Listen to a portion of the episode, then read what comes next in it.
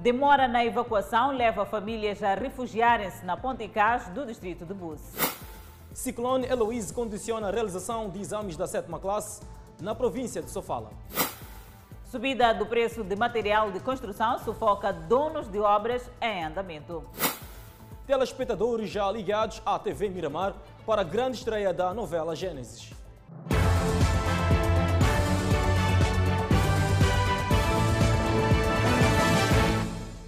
Boa noite, estamos em direto e seguramente em simultâneo com as redes sociais e a Rádio Miramar. Estreia daqui a pouco a tão esperada novela Gênesis, que conta o princípio de tudo. A superprodução da TV Miramar está dividida em sete capítulos. Entretanto, muitos são os telespectadores que estão ansiosos para ver a estreia. Temos a indicação a esta altura de que Sérgio Faifi também vai acompanhar a estreia, mas isso daqui a pouco, não é? Adelaide Isabel, Sérgio Faifi foi uma das pessoas que ao longo dos dias esteve também a promover esta estreia da novela Gênesis. E, por sinal, ele e sua família organizaram uma espécie de um jantar especial para esta estreia aqui na TV Miramar. E em breve vamos sim em contacto em direto, não só com o Sérgio Faifi, mas sim com a família inteira. E também teremos ao longo do jornal várias, várias pessoas vão entrar em direto para poder dizer qual é a expectativa relativamente a esta grande estrela. Tenho indicação de que já temos o Sérgio Faife. Muito boa noite, Sérgio Faife. Olá, muito boa noite, Adelaide. Boa noite também ao Clemente Carlos. Boa noite uh, à audiência fantástica da TV de Primeira Miramar. Estou neste momento uh, em casa, respondo a partir de casa, no bairro uh, do Jardim, na minha humilde residência, muito bem acompanhado aqui pela minha esposa, a V, e também pela minha filha, Shirley. aproveitar este momento para mandar um abraço especial para o Case e também para a Alicia, que aqui, infelizmente, infelizmente não se. Um grande beijinho. Eu sei que eles também estão bastante ansiosos, tal como nós, para. para a grande estreia da telenovela uh, Gênesis.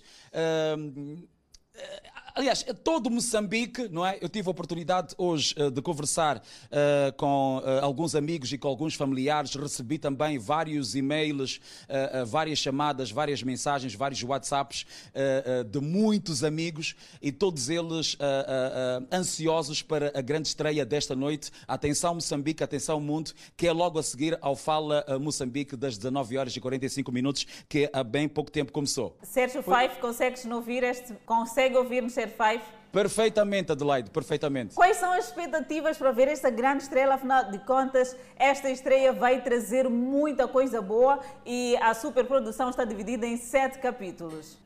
Uh, sim. Uh, uh, nós temos estado a, a, a, fazer referência que é realmente que é uma superprodução e realmente é uma superprodução. Estamos a falar de uma telenovela uh, que vai apresentar sete fases. Eu estou bastante ansioso para a primeira fase, que é a criação uh, uh, do mundo. Vamos lá, o primeiro homem, a primeira mulher. Estou bastante ansioso para esta que será a primeira fase. estamos a falar de uma superprodução, como eu bem disse, de sete fases e com 150 capítulos, com mais de 250 atores. Enfim, enfim, é, é, é, uma superprodução que merece todo o nosso respeito, toda a nossa admiração e tive a oportunidade hoje, uh, uh, através do nosso programa Belas Manhãs uh, e juntamente com a Juliana, de conhecer a Juliana Boller, que é uma das atrizes principais desta telenovela.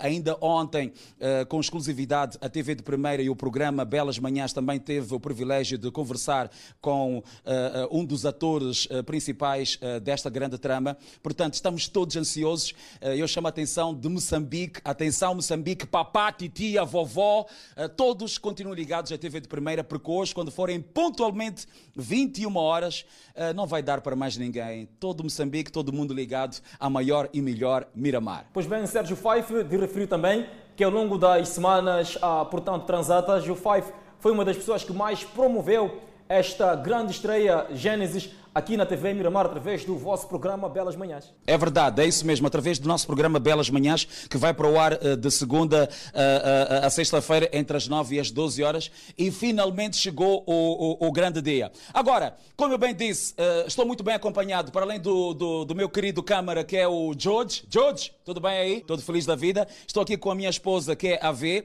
e depois com a minha filha, a Shirley Diandra toda feliz da vida. Se existe uma pessoa muito positiva nesta casa, é esta menina. Hein? Ela é uma pessoa muito positiva. Agora, eh, a, minha esposa, eu acho que ela é, é uma pessoa muito persistente, é uma pessoa de muito foco, eh, de muita fé. E, e todas elas também estão bastante ansiosas. E atenção, bem equipadas, bem equipadas com uh, Gênesis, portanto, uh, estamos todos aqui felizes da vida. Shirley, uh, vou começar por ti. Estás também ansiosa como papá? Muito ansiosa para ver essa novela que vai estrear pontualmente às 21 horas aqui na TV de Primeira. TV de Primeira.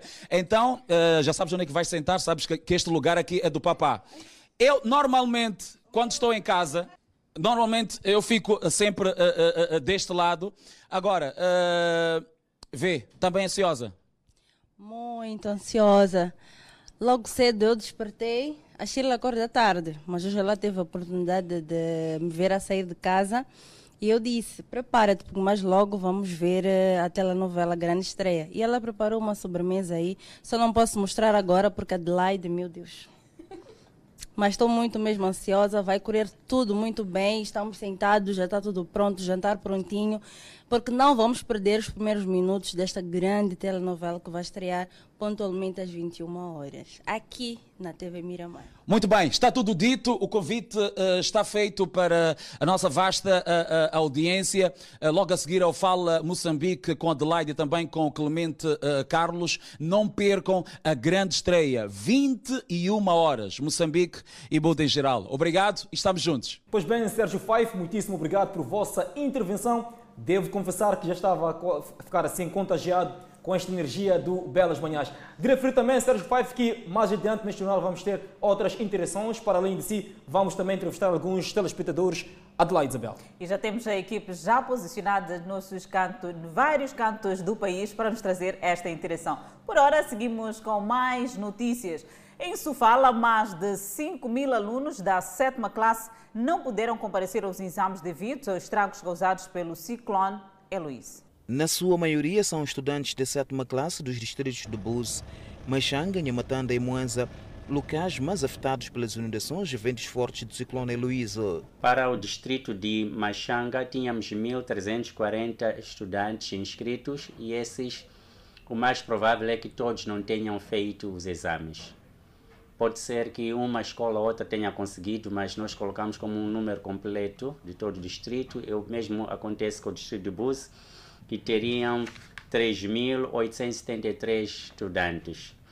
Nhamatanda tem alguns rios também que transbordam e afetou 527 estudantes porque tem salas de aulas boas em alguns lugares, mas eles têm que atravessar rios, riachos, então para evitar riscos e acabou por se cancelar nesses centros. Mais de 5 mil alunos que não puderam fazer na primeira chamada por conta da passagem do ciclone Heloise, o diretor provincial da Educação ao nível da província de Sofala garantiu que os mesmos terão a possibilidade de irem à segunda chamada. Então, os que não puderam realizar os exames ontem e hoje terão a oportunidade de fazê-lo segunda-feira próxima e terça-feira na segunda chamada. O distrito de Moanza, extremo norte da província de Sofala, foi o que viu mais salas de aulas destruídas pelo ciclone Heloise. No distrito de, de Moanza não temos número concreto, mas há um número elevado de estudantes também que não puderam realizar os exames porque houve danos de, em várias salas de aulas. Temos cerca de 200, 290 salas de aulas em, em Mwanza que lecionam eh, do ensino geral e desses um, 222 ficaram danificados de material misto e uh, 40 de material convencional ficou sem cobertura. A fonte explicou que na cidade da Beira, onde 30 salas de aulas ficaram sem teto, o setor encontrou alternativas para acomodar os alunos noutras escolas com melhores condições, onde os exames decorreram sem sobressaltos. A erosão destruiu parcialmente o asfalto da Avenida Júlio Nyerere, condicionou acesso a residências e estabelecimentos comerciais e ameaça casas no bairro ferroviário. É a erosão descontrolada e os seus nefastos efeitos. O deslizamento do solo destruiu parcialmente o asfalto da Avenida Júlio Nyerere. É um problema de longa data. Essa é uma situação muito lamentável, porque já temos essa situação desta parte né, da Berma já, já sensivelmente há um ano. E houve manifestação de interesse de, da estrutura do bairro, deu um parecer ao município, mas disseram, vieram para cá, por acaso, viram, mas depois do que fizeram, só colocaram lá uma, um entulho de areia. O entulho de areia não chegou a resolver nada. O que aconteceu foi agravar a situação. É um assunto antigo. Nós já tivemos isso há, há, há, três anos atrás e é que uma parte rompeu, tivemos que a, a popular tiveram que fechar a rua para o município poder vir reparar. E aquele foi um despacho. As últimas chuvas vieram concretizar o que já se temia. A chuva que cai tem uma água que escorre e por causa desta situação aqui, ela acaba desmoronando para lá, não tem nenhuma saída, então ela acaba descendo para as casas e essa situação lamentável que todos estão aqui a, a, a presenciar. Defeitos que chegaram a causar acidentes. E resultou, portanto, num acidente que alguém morreu porque o automobilista não sabia que ele tem uma cova e bateu, foi bater numa barraca e, e, morreu. E essa foi uma viatura que, que, que... Uma viatura, uma minibus que trazia passageiro. Infelizmente faleceu o, o, o, motorista. O desmoronamento faz com que os clientes não tenham mais acesso a este estabelecimento comercial.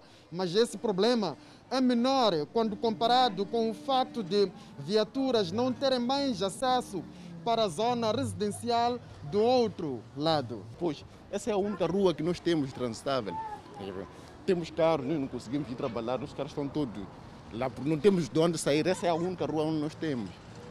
O chefe de quarteirão diz ter feito o que estava ao seu alcance. Eu tenho dado o meu máximo né, para resolver o problema, mas é para o problema desse dano, eu acho que é um problema de distância superior.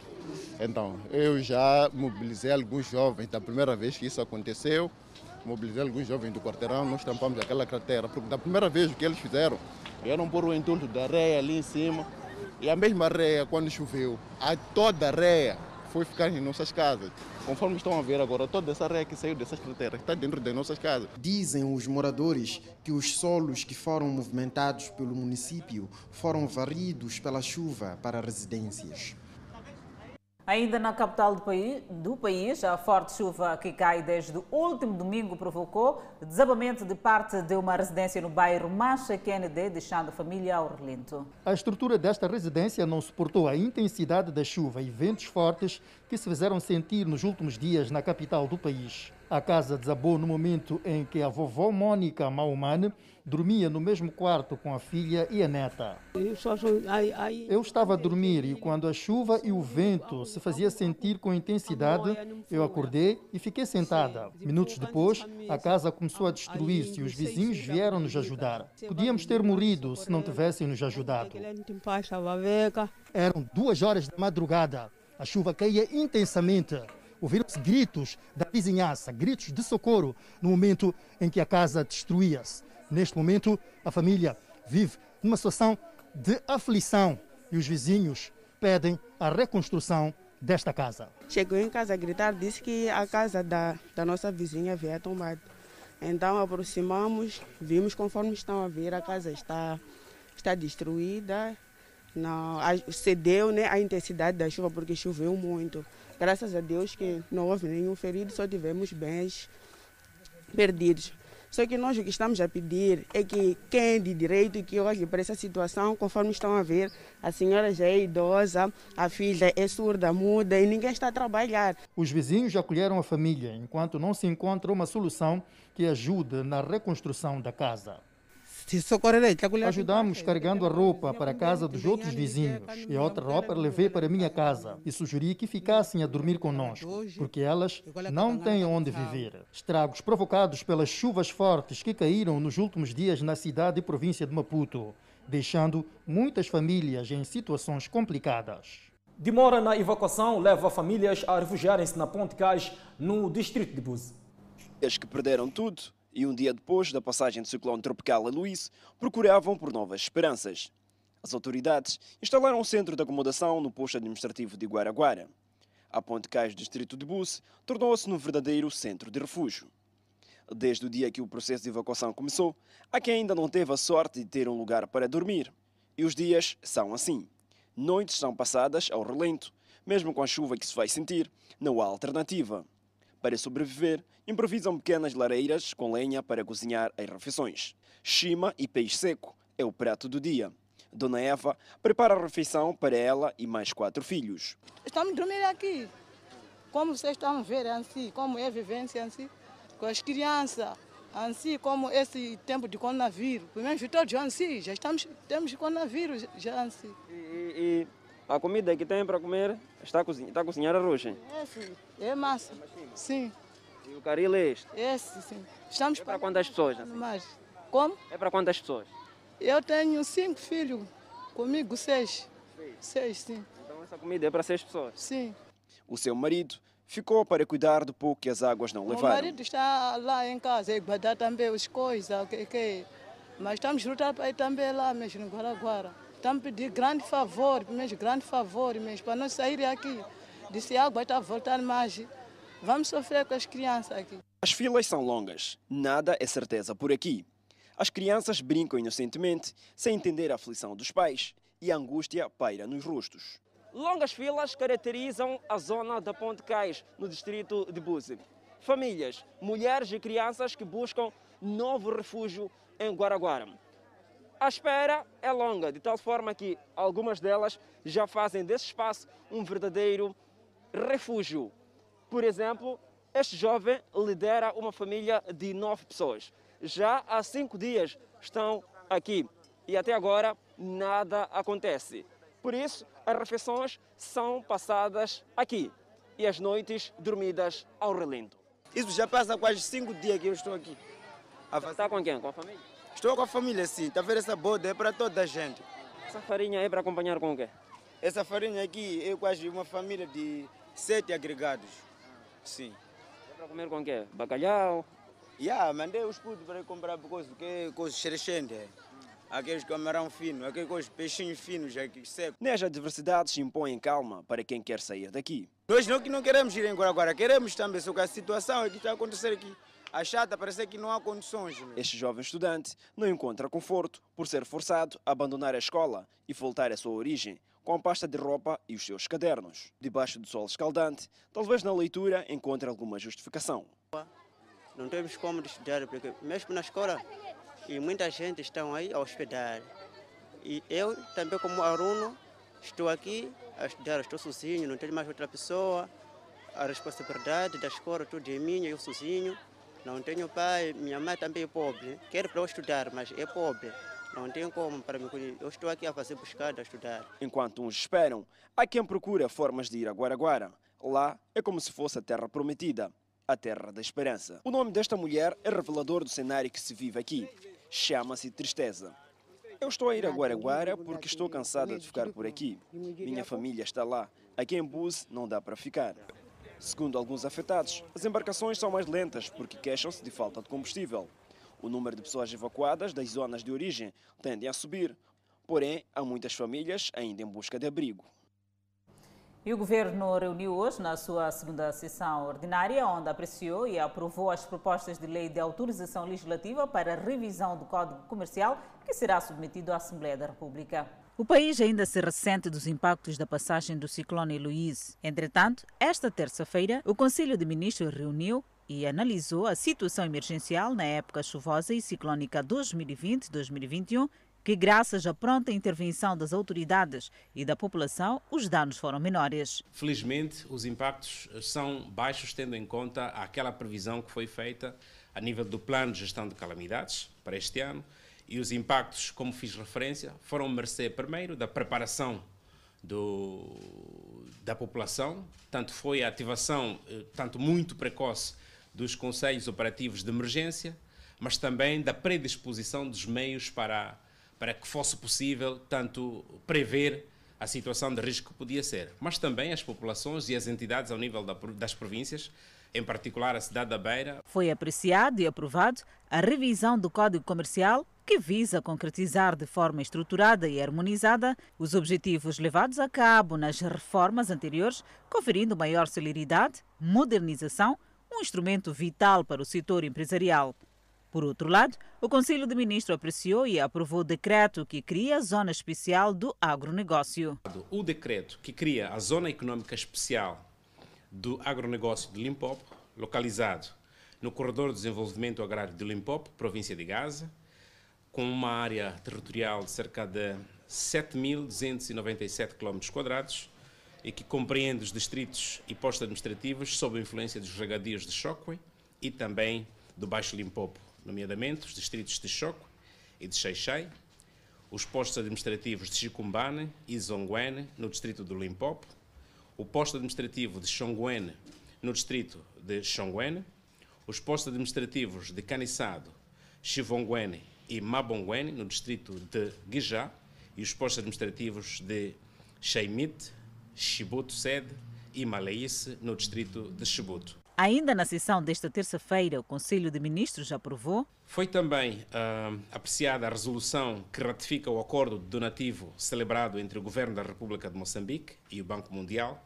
no dia 21 de dezembro do ano 2020, no montante de 100 milhões de dólares americanos, destinados à implementação, portanto, do projeto da transformação da transformação urbana de Maputo. O Conselho de Ministros apreciou e aprovou o decreto que define mecanismos de gestão do orçamento do Estado para 2021 e atribui competência aos titulares dos órgãos e instituições do Estado para efetuarem alterações orçamentais. E por conta da chuva que vem caindo em Yamane, várias ruas da cidade da Machixe estão intransitáveis. A idilidade reconhece o facto, mas diz que nenhuma intervenção pode ser feita nesta altura, pois a chuva ainda teima em cair. O problema é antigo e parece que a solução não está à vista. Os residentes destes bairros contam que tem sido assim sempre que chove. As vias tornam-se intransitáveis. Em alguns casos, as águas das chuvas invadem residências e desalojam as famílias. Essas águas todas saem a partir de lá do hospital, esse novo hospital, diz que é hospital provincial, hospital é, sai de lá. E assim estamos a sofrer mesmo de verdade, como estão a ver, né? Não há saída, não há entradas. Né? Não sabemos como que vamos ser. Sim, tentamos de todas as formas ver se podemos legalizar, só que a rua está complicada mesmo de verdade. O edil de Machis, Fernando Bambo, deslocou-se a estes locais para, junto com os moradores, tentar arranjar uma solução com vista a minimizar o problema. Bambo disse ter na manga a lista de todos os bairros com problemas graves de erosão. O que nós estamos a fazer, começamos mesmo ontem, depois de começar as chuvas, a fazermos levantamentos dos pontos críticos da nossa cidade. Estamos a falar daqui onde nós estamos, mas também temos bairro Chambone, Chambone 5, temos a, a, a zona do uh, bairro Eduardo Mongan, que há muito tempo se chamava Expansão, temos a zona de Manji, Chucuque, temos a zona também de Malalan, enfim, são muitos pontos que temos, devido a esta localização da Machixe, situações bastante eh, complicadas. As autoridades da Machixe reconhecem o problema, mas dizem que nenhuma intervenção pode ser feita nesta altura, enquanto a chuva ainda teimar em cair. Nestas alturas, muitas das nossas vias são vias eh, construídas a terraplenagem, quer dizer, são solos. E quando é chuva intensa, arrasta consigo tudo aquilo que, que, que se tem. Neste momento, não é possível fazer uma intervenção é, tão forte. Além das vias de acesso, no que apuramos da Machis é que algumas drenagens também estão a ceder devido à fúria das águas fluviais. E a construção de casas em locais reservados para projetos está a condicionar a construção de valas de drenagem na Matola. Municípios propõem retirada de famílias em assentamentos informais. É o drama de assentamentos informais. Muitos são os locais onde o cenário apresenta-se caótico em épocas chuvosas. Entre as soluções encontradas pelo município está a construção de valas de drenagem. Nos mandatos anteriores já tinha sido eh, iniciado a construção desta, desta, desta vala de drenagem. Como sabeis, é uma vala de extrema importância para o escoamento das águas que vem a montantes desde Bar de Encobe, passando pelo Bar de Bonissa, Machava, quilômetro 15 antes, entrando uh, por Fomento, e Fomento, pela Liberdade, aliás, e até uh, uh, Fomento, desaguando na CMC. Mas, nos locais do traçado do projeto, há famílias que instalaram residências, inviabilizando a execução. Infelizmente, tivemos alguns precalços porque uh, o traçado desta, desta vala foi tomada por algumas construções, uh, construções essas, algumas delas ilegais. E temos que redesenhar este traçado, mas garantir que as águas da chuva possam, possam passar. Muitos dos munícipes que construíram casas nesses locais são os primeiros a sofrer os efeitos das enxurradas. Aqui casa a água está assim, nem dá para passar, nem dá para. É, exatamente. Então as casas eh, barraram o caminho das águas. É verdade são zonas claramente inabitáveis. A minha casa, quando chove, sai água de baixo. Então, a tua casa está no troço da, do projeto de vala de drenagem? Sim, é o pé da vala, essa vala aqui. Há entre os munícipes quem defenda que as autoridades devem seguir os seus planos sem se deixarem impactar pelos munícipes que inviabilizam projetos desta natureza. O município tem que fazer aquilo que é o certo. Não pode depender dos munícipes enquanto na verdade quem está em risco quando chega o tempo chuvoso somos nós mesmos. Até em locais onde estas infraestruturas foram construídas e drenam águas pluviais, há famílias que constroem casas nas margens, impossibilitando projetos de ampliação. E quando chove, essas famílias são as primeiras a sentirem os efeitos, pois as valas estreitas transbordam. Ontem de manhã, a água já tinha transbordado já para fora.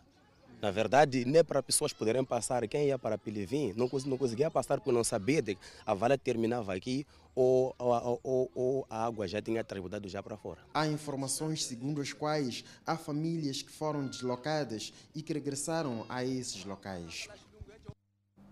E a expectativa para a grande estreia da novela Gênesis é maior por parte dos telespectadores. A equipa da Miramar continua a fazer a ronda para saber como estão os ânimos para a grande estreia. E o jornalista Julião Job está posicionado na casa de uma família. Boa noite, Julião Job. Sabemos que é hora do jantar Adelaide, entretanto, queremos saber da expectativa para a estreia de Gênesis. Pois bem, muito boa noite Clemente Carlos, muito boa noite Adelaide Isabel, muito boa noite a todos os telespectadores da televisão Miramar. Hoje é o dia D, é o dia da estreia da telenovela Gênesis, uma novela aguardada com bastante ansiedade, uma mega produção que está dividida em sete fases. É por isso que a nossa equipa está em casa de uma das famílias, trata-se da família Lourenço, para saber como é que estão os preparativos para poder acompanhar esta novela que estreia hoje a partir das 21 horas. Provavelmente é realmente a hora do almoço, mas nós invadimos para tentar perceber como é que vão os ânimos, como é que vai o palpitar do coração horas antes do início desta telenovela, desta mega produção que envolveu centenas de atores e é uma novela de vários ensinamentos, uma novela também que traz muita emoção e traz fé acima de tudo. Neste momento eu vou me dirigir a, a, a alguns membros da família Lourenço, concretamente a Esther e a Raquel, que vão nos explicar detalhadamente como é que está o pulsar do coração neste momento em que os minutos vão contando, uh, minutos antes, se é que é, desculpa a repetição, minutos antes do início uh, desta telenovela. Trata-se de Gênesis, que estreia hoje na televisão Miramar. Uh, Esther, boa noite, está em direto para o Fala Moçambique. Vou pedir para que olhe aí a câmera. Como é que está o palpitar do coração? Como é que está a ansiedade para ver esta telenovela? É, boa noite. O coração está mesmo a palpitar, como acabou de dizer. É muita ansiedade, porque é algo que nós só lemos e não vemos, né? Então, ver é muito diferente de ler. Então, quando nós vemos aquilo que nós né, um dia lemos, a, a, a mente abre, é, é, a sensação é maior, é, é algo totalmente diferente, porque tem coisas que nós não entendíamos e começamos a entender os pequenos detalhes de tudo que Deus fez, nós começamos a perceber. Então, a, a, a expectativa é muito grande. Exatamente, Esther. Como é que foi esta espera? Obviamente, todos os dias via algumas passagens aqui. Obviamente, também já sabe que quer ver isto, mais aquilo. Tem sete fases, eh, com destaque para Gênesis, Dilúvio, Torre de Babel, Abraão, José, Jacó. Qual é a passagem que está à espera eh, para ver eh, nesta telenovela? Bem, para mim a passagem que eu realmente estou à espera é o dilúvio, né? Porque é, pela primeira vez nós vemos que Deus ele se arrependeu de ter é, criado o, o ser humano. Pela primeira vez na Bíblia. E Deus ele teve que sacrificar todos nós e ele deixou apenas uma família para dar continuidade. Eu acho que é muito profundo. Deus ele olha os detalhes e ele viu que é, Noé era um homem diferente. Então ele não podia sacrificar toda a gente e deixar Noé também ser sacrificado. Então Deus ele separou. É isso que Deus ele faz na nossa vida. Ele separa as pessoas, ele separa aqueles que são especiais, aqueles que realmente têm uma comunhão com ele. Exatamente, ficaram aqui as declarações de Esther, uma das pessoas que compõem esta família, fala-se concretamente da família Lourenço. Neste momento vamos tentar ouvir aqui a Raquel, que também está ansiosa. Raquel, como é que está esta espera? Uh, daqui mais alguns minutos teremos a novela uh, no ecrã e poderemos uh, ter a oportunidade de ver. Para si, como é que está esta espera? Bem, também estamos muito, muito eh, esperançosos para assistir todos os dias foi vimos né é, aquilo que vai ser essa história que é uma história que muitos leem muitos meditam na Bíblia mas agora vamos ver como ela bem disse quando vemos a nossa mente se abre e conseguimos ter uma percepção diferente daquilo que vemos a nossa imaginação é um pouco se limita um pouco mas quando vemos nós abrimos a nossa a nossa mente. Então creio que vai ser, vai nos abençoar, vai abençoar a muitas pessoas e vai dar oportunidade de muitas pessoas de conhecerem mais da Bíblia. Afinal é importante nós conhecermos o princípio de tudo para entendermos o porquê de tantas coisas hoje em dia. Exatamente. Estamos num período em que, acompanhado com a pandemia da Covid-19, como é que olha para esta telenovela numa época como esta? É, vem numa época difícil para todos, mas traz para nós sempre a esperança, porque é em Deus que nós encontramos forças para vencer e para ultrapassar essa situação que estamos a enfrentar. Ainda que difícil, temos fé que é, as famílias vão ver, vão aprender e vão levar alguma lição para as suas vidas. Pois bem, Adelaide Isabel, Clemente Carlos ficaram para trás declarações de Esther, assim como de Raquel, que fazem parte da família Lourenço. Eu não sei se aí nos estúdios vocês têm alguma questão a colocar, enquanto aguardamos uh, ansiosamente uh, pela estreia da telenovela Gênesis. Pois bem, muitíssimo obrigado, Julião Jó, por sua intervenção. Também agradecemos à família Lourenço pela predisposição em dizer, portanto, a expectativa à volta desta novela Gênesis, que hoje estreia aqui na TV Miramar às 21 horas. Importa também salientar que a novela poderá ser acompanhada no canal aberto, canal fechado e também na TV online aqui da nossa televisão. É verdade, e faltam sensivelmente 41 minutos para o início, de, para esta grande estreia da superprodução Gênesis. E depois do intervalo também vamos acompanhar mais notícias. Segundo o relatório, a situação de direitos humanos piorou desde 2018 em Moçambique. Nós voltamos já. E o Fala Moçambique está de volta. O relatório da Ordem dos Advogados indica que a situação dos direitos humanos em Moçambique piorou desde 2018. No seu quarto relatório divulgado esta terça-feira em Maputo, a Comissão dos Direitos Humanos da Ordem dos Advogados de Moçambique concluiu que a violação dos direitos humanos tem vindo a ganhar outros contornos em Moçambique, apesar de alguns avanços no quadro legal. Os magistrados têm usado de forma uh, abusiva a, a, prisão preventiva em detrimento de, de, de, das penas alternativas. Essa é a preocupação da, da ordem também.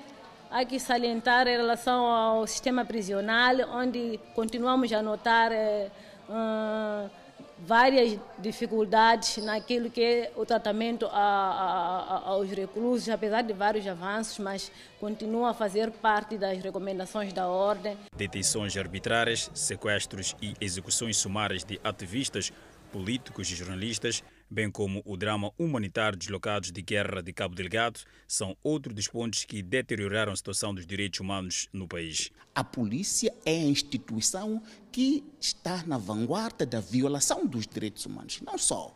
Preciso destacar aqui que a zona sul do país, em particular Maputo, é infestada pela situação eh, dos, dos raptos. E eh, informações indicam claramente que parte importante das pessoas que estão à frente eh, dos raptos, que constituem eh, desaparecimentos forçados, estão ligados com a instituição policial através dos, dos chamados esquadrões da morte. No que se refere ao direito à informação, o relatório indica que Moçambique continua a regredir em matéria de liberdade de expressão e de imprensa, devido ao secretismo das instituições públicas. E a Procuradoria Provincial de Cabo Delgado denuncia a exportação ilegal de 82 contentores de madeira. O caso remonta desde agosto de 2020, quando a Procuradoria Provincial de Cabo Delgado travou a exportação ilegal de 82 contentores de madeira em torno que seguiam para a República Popular da China através do porto de Pemba. Na ocasião foi instaurado um processo crime e detidos alguns supostos envolvidos neste esquema de exportação ilegal de recursos florestais.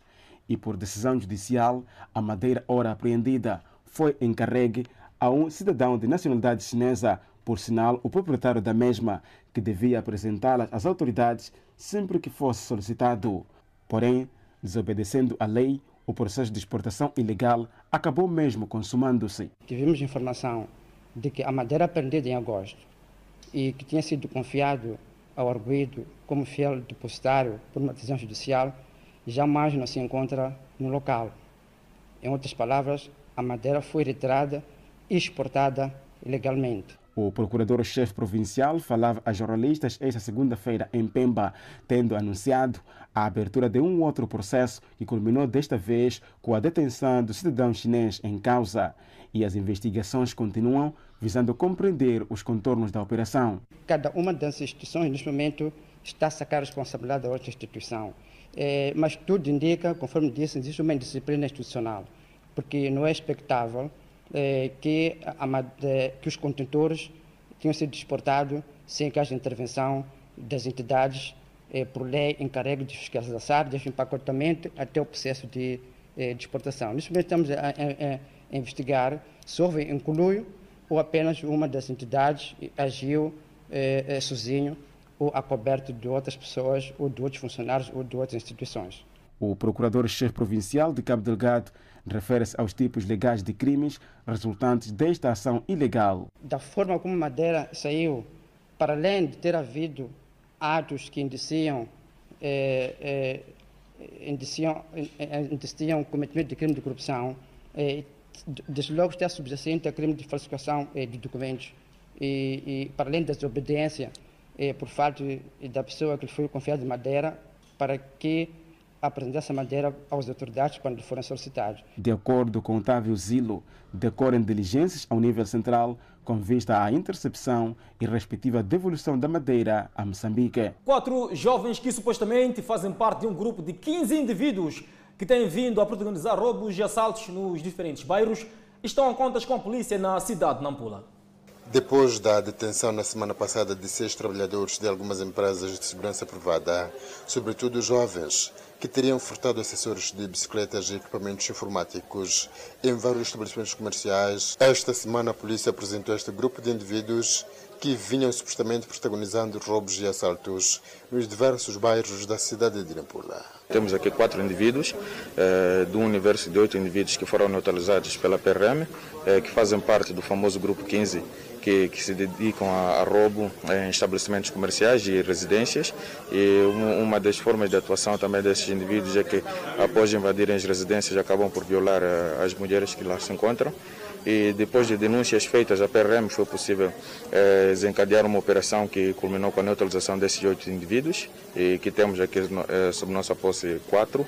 Os outros quatro já foram encaminhados a outras eh, instituições da administração de justiça para que sejam eh, responsabilizados pelos atos cometidos. Alguns são confessos nos seus atos. Quando começou a roubar? Não, desde, não, desde, desde criança. Desde criança rouba? Sim. O que é que rouba? É que não temos nada que fazer. Não temos serviço. Ok. Onde que rouba aqui na cidade?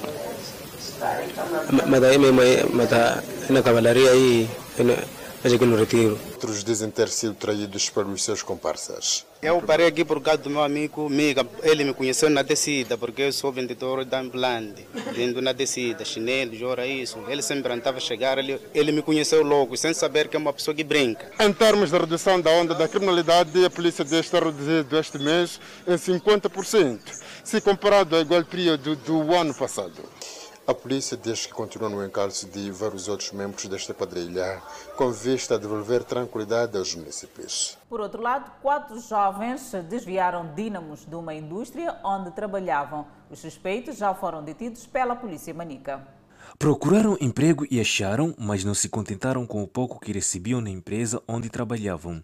Assim, estes quatro trabalhadores, ora detidos na terceira esquadra da cidade de Chimoio, decidiram engendrar um roubo desviando dínamos na indústria de fabrico de carteiras escolares. Yeah. É, Trata-se de, um, de um roubo. É, não tive nenhum conhecimento.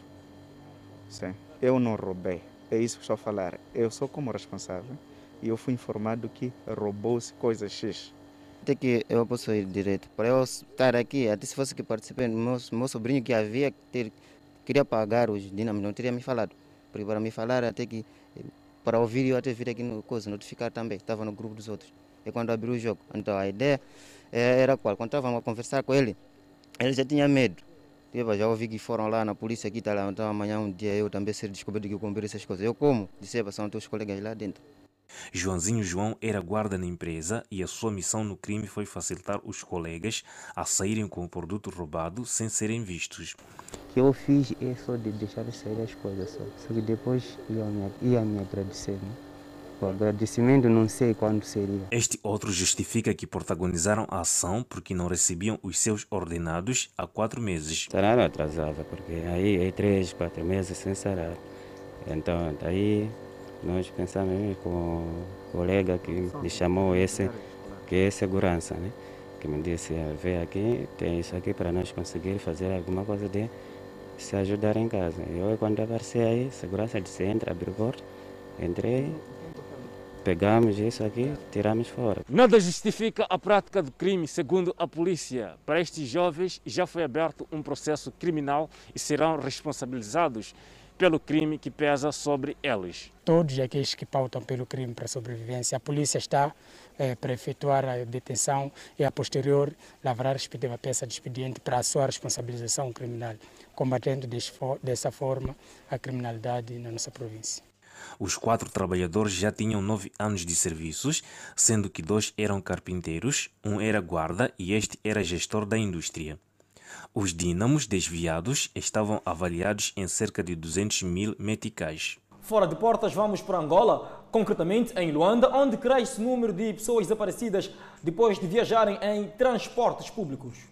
Nos últimos dias, cresceram as partilhas nas redes sociais de pessoas desaparecidas. Em Luanda, a maioria conta histórias de rapto envolvendo os táxis azul e branco, vulgos candongueiros.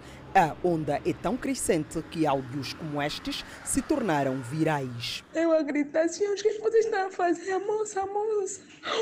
Eu ter uma arma. Situação que instalou um clima forte de insegurança no seio dos munícipes. Principalmente os que dependem totalmente dos táxis para se movimentarem, já que na cidade o número de transportes públicos é reduzido. Este vídeo posto a circular na internet relata a tentativa de um sequestro. Ai, coitada da moça desmaiou, meu Deus! O vídeo que se tornou viral nas redes sociais da suposta tentativa frustrada de assalto e sequestro aconteceu nesta rua e filmado a partir do sexto andar deste edifício. Segundo os moradores, foram surpreendidos às 10 horas da manhã do sábado último com barulho de dois disparos. Naquele momento, o SIC desceu da moto, aproveitou a situação, efetuou um disparo o qual dispersou todos os bandidos que estavam dentro do IAS. Começaram a sair aqui nos combatentes a correr. E a moça também aproveitou o momento e atirou-se do IAS, onde embateu com a cabeça num do, nos lancios aí da, da estrada. Esta é a jovem que aparece desmaiada no vídeo e conta-nos como tudo aconteceu. Apanhei o táxi. Lá ao decorrer do caminho, o motorista diz no, no, no cobrador Uh, a bateria está com problemas e não sei o que, vê ainda e vê na verdade era já um, um sinal. Na verdade, quando eu subi para o táxi, tinha um, um, polícia que já, já havia notado que não era táxi. Então o que, que ele fez? Ele seguiu-nos.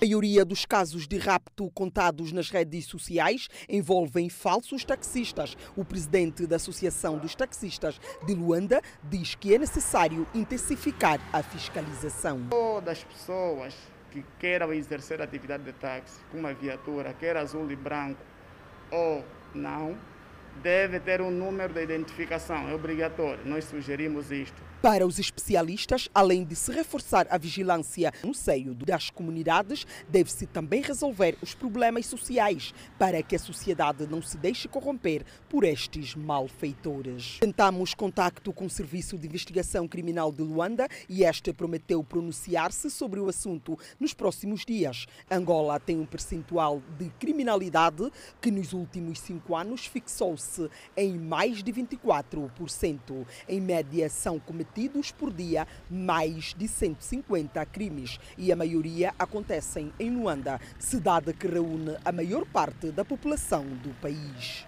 E para o próximo bloco, Moçambique registra mais 332 recuperados da Covid-19.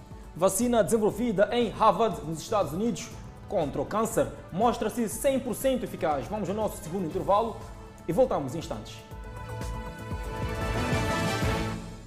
De volta ao Fala Moçambique, seguimos com a evolução da Covid-19. O país registrou mais 332 recuperados e eleva para 21.343 o cumulativo. O país tem cumulativamente 1.457 internados, sendo 244 nos centros de internamento da Covid-19. No outro quadro desta feita, de número de casos positivos. O nosso país tem cumulativamente 34.055 casos positivos registrados, 33.739 de transmissão local e 316 importados. Moçambique testou nas últimas 24 horas 2.980 amostras, das quais 1.274 revelaram-se positivas. Destes, 1.252 de nacionalidade moçambicana, 4 estrangeiros e 18 de nacionalidade ainda por apurar. Todos os casos hoje reportados resultam de transmissão local.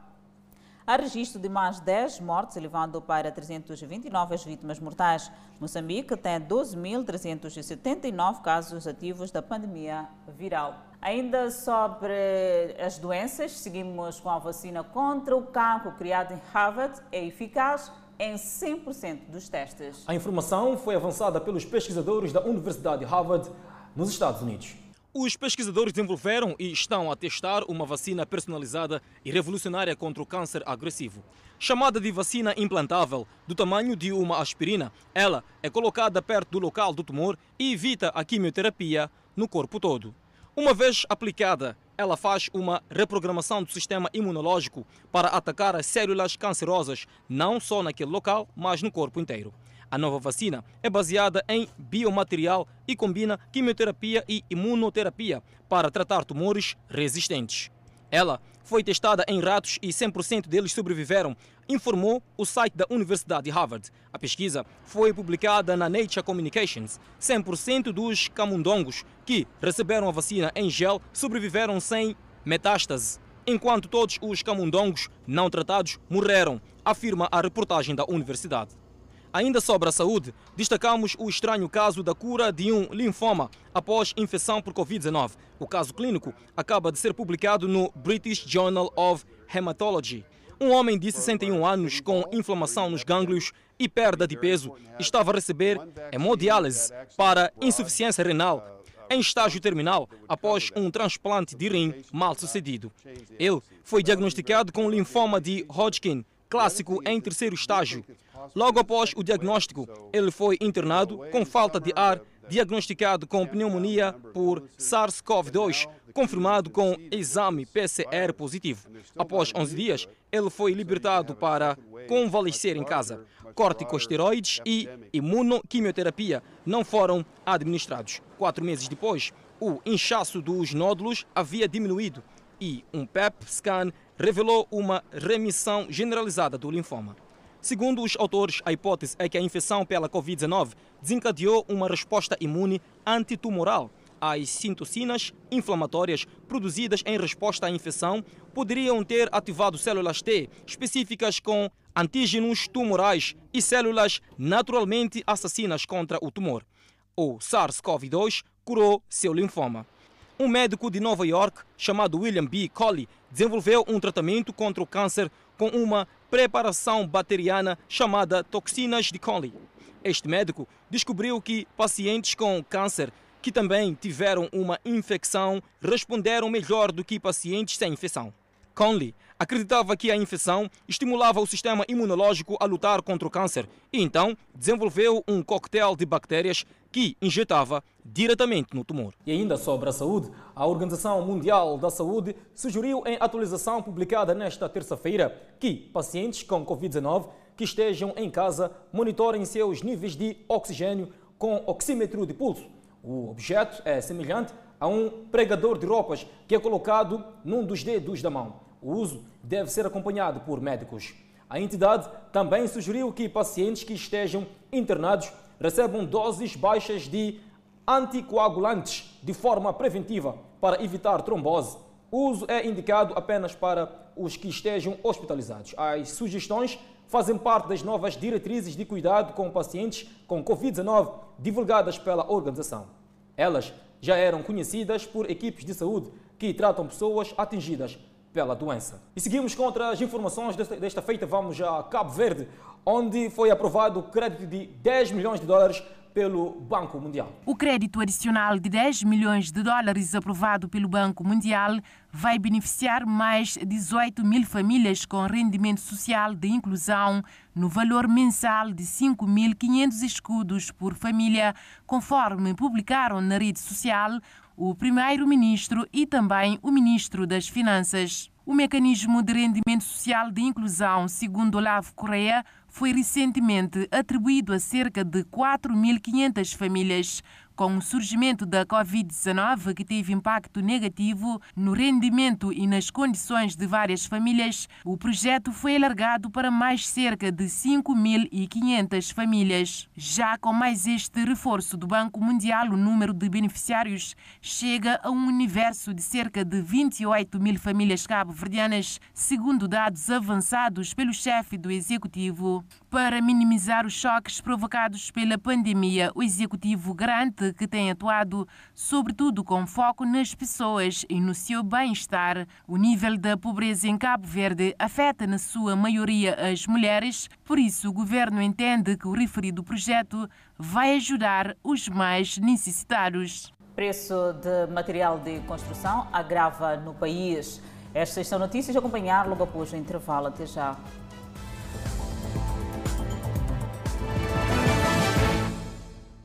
Preço do ferro para a construção está a registrar um aumento, fato que vai agravar a situação financeira dos cidadãos que já enfrentavam o agravamento do preço do cimento. Poder ter casa própria é o sonho de qualquer cidadão e meta da maioria dos jovens que estão a iniciar a vida. Um sonho cuja concretização parece estar longe de acontecer, pois nos últimos tempos tem se agravado por diversas vezes o preço do material de construção. Os preços não estão, não estão nada acessíveis nos últimos dias, né?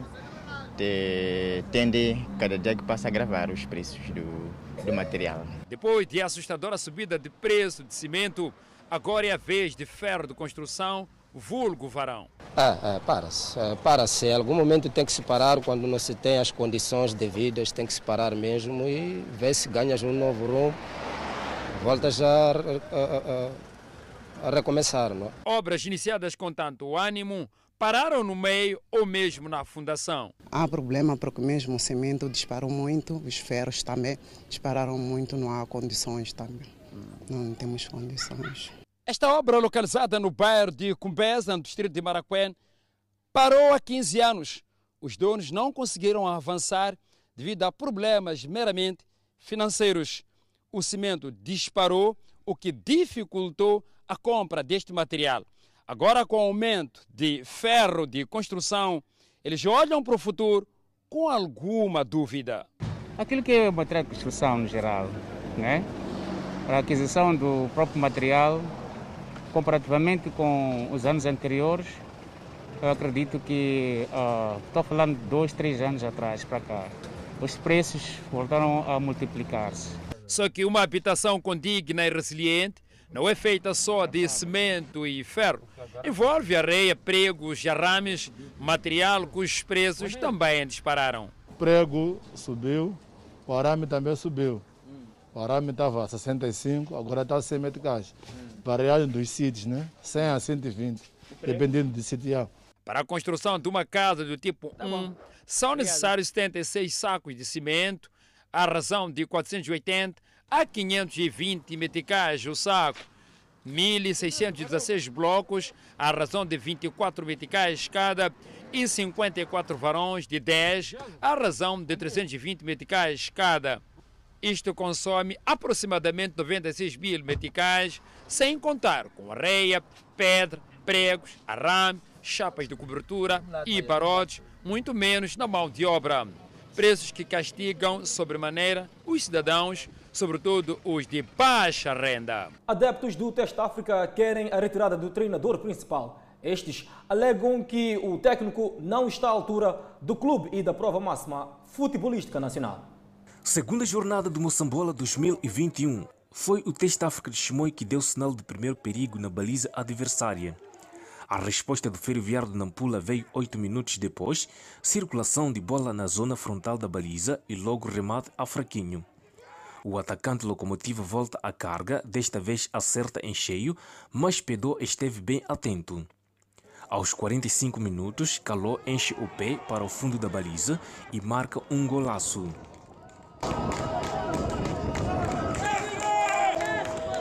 Na segunda parte, o teste África de Chimoio entrou com muita pressão. Nesse lance de bola parada, bem desenhado, Charito evita o sabor dos Fabris de Planalto e igualar a partida. Foram várias tentativas por parte do Teste África que não surtiram efeito. Partida que terminou com a vitória dos locomotivos de Nampula por uma bola a zero. Na próxima jornada, a terceira, o Teste África joga diante do NH de Vilanculo, fora do seu reduto, enquanto o Ferroviário de Nampula recebe o Costa do Sol. Convidamos a um breve intervalo, mas antes a previsão para as próximas 24 horas. No norte do país, Pemba 32 de máxima, Lixinga 28 de máxima, Nampula 31 de máxima. Seguimos para o centro do país, onde temos a cidade Tete com 36 de máxima, Quilimã 33, Chimoio 30, Beira 33.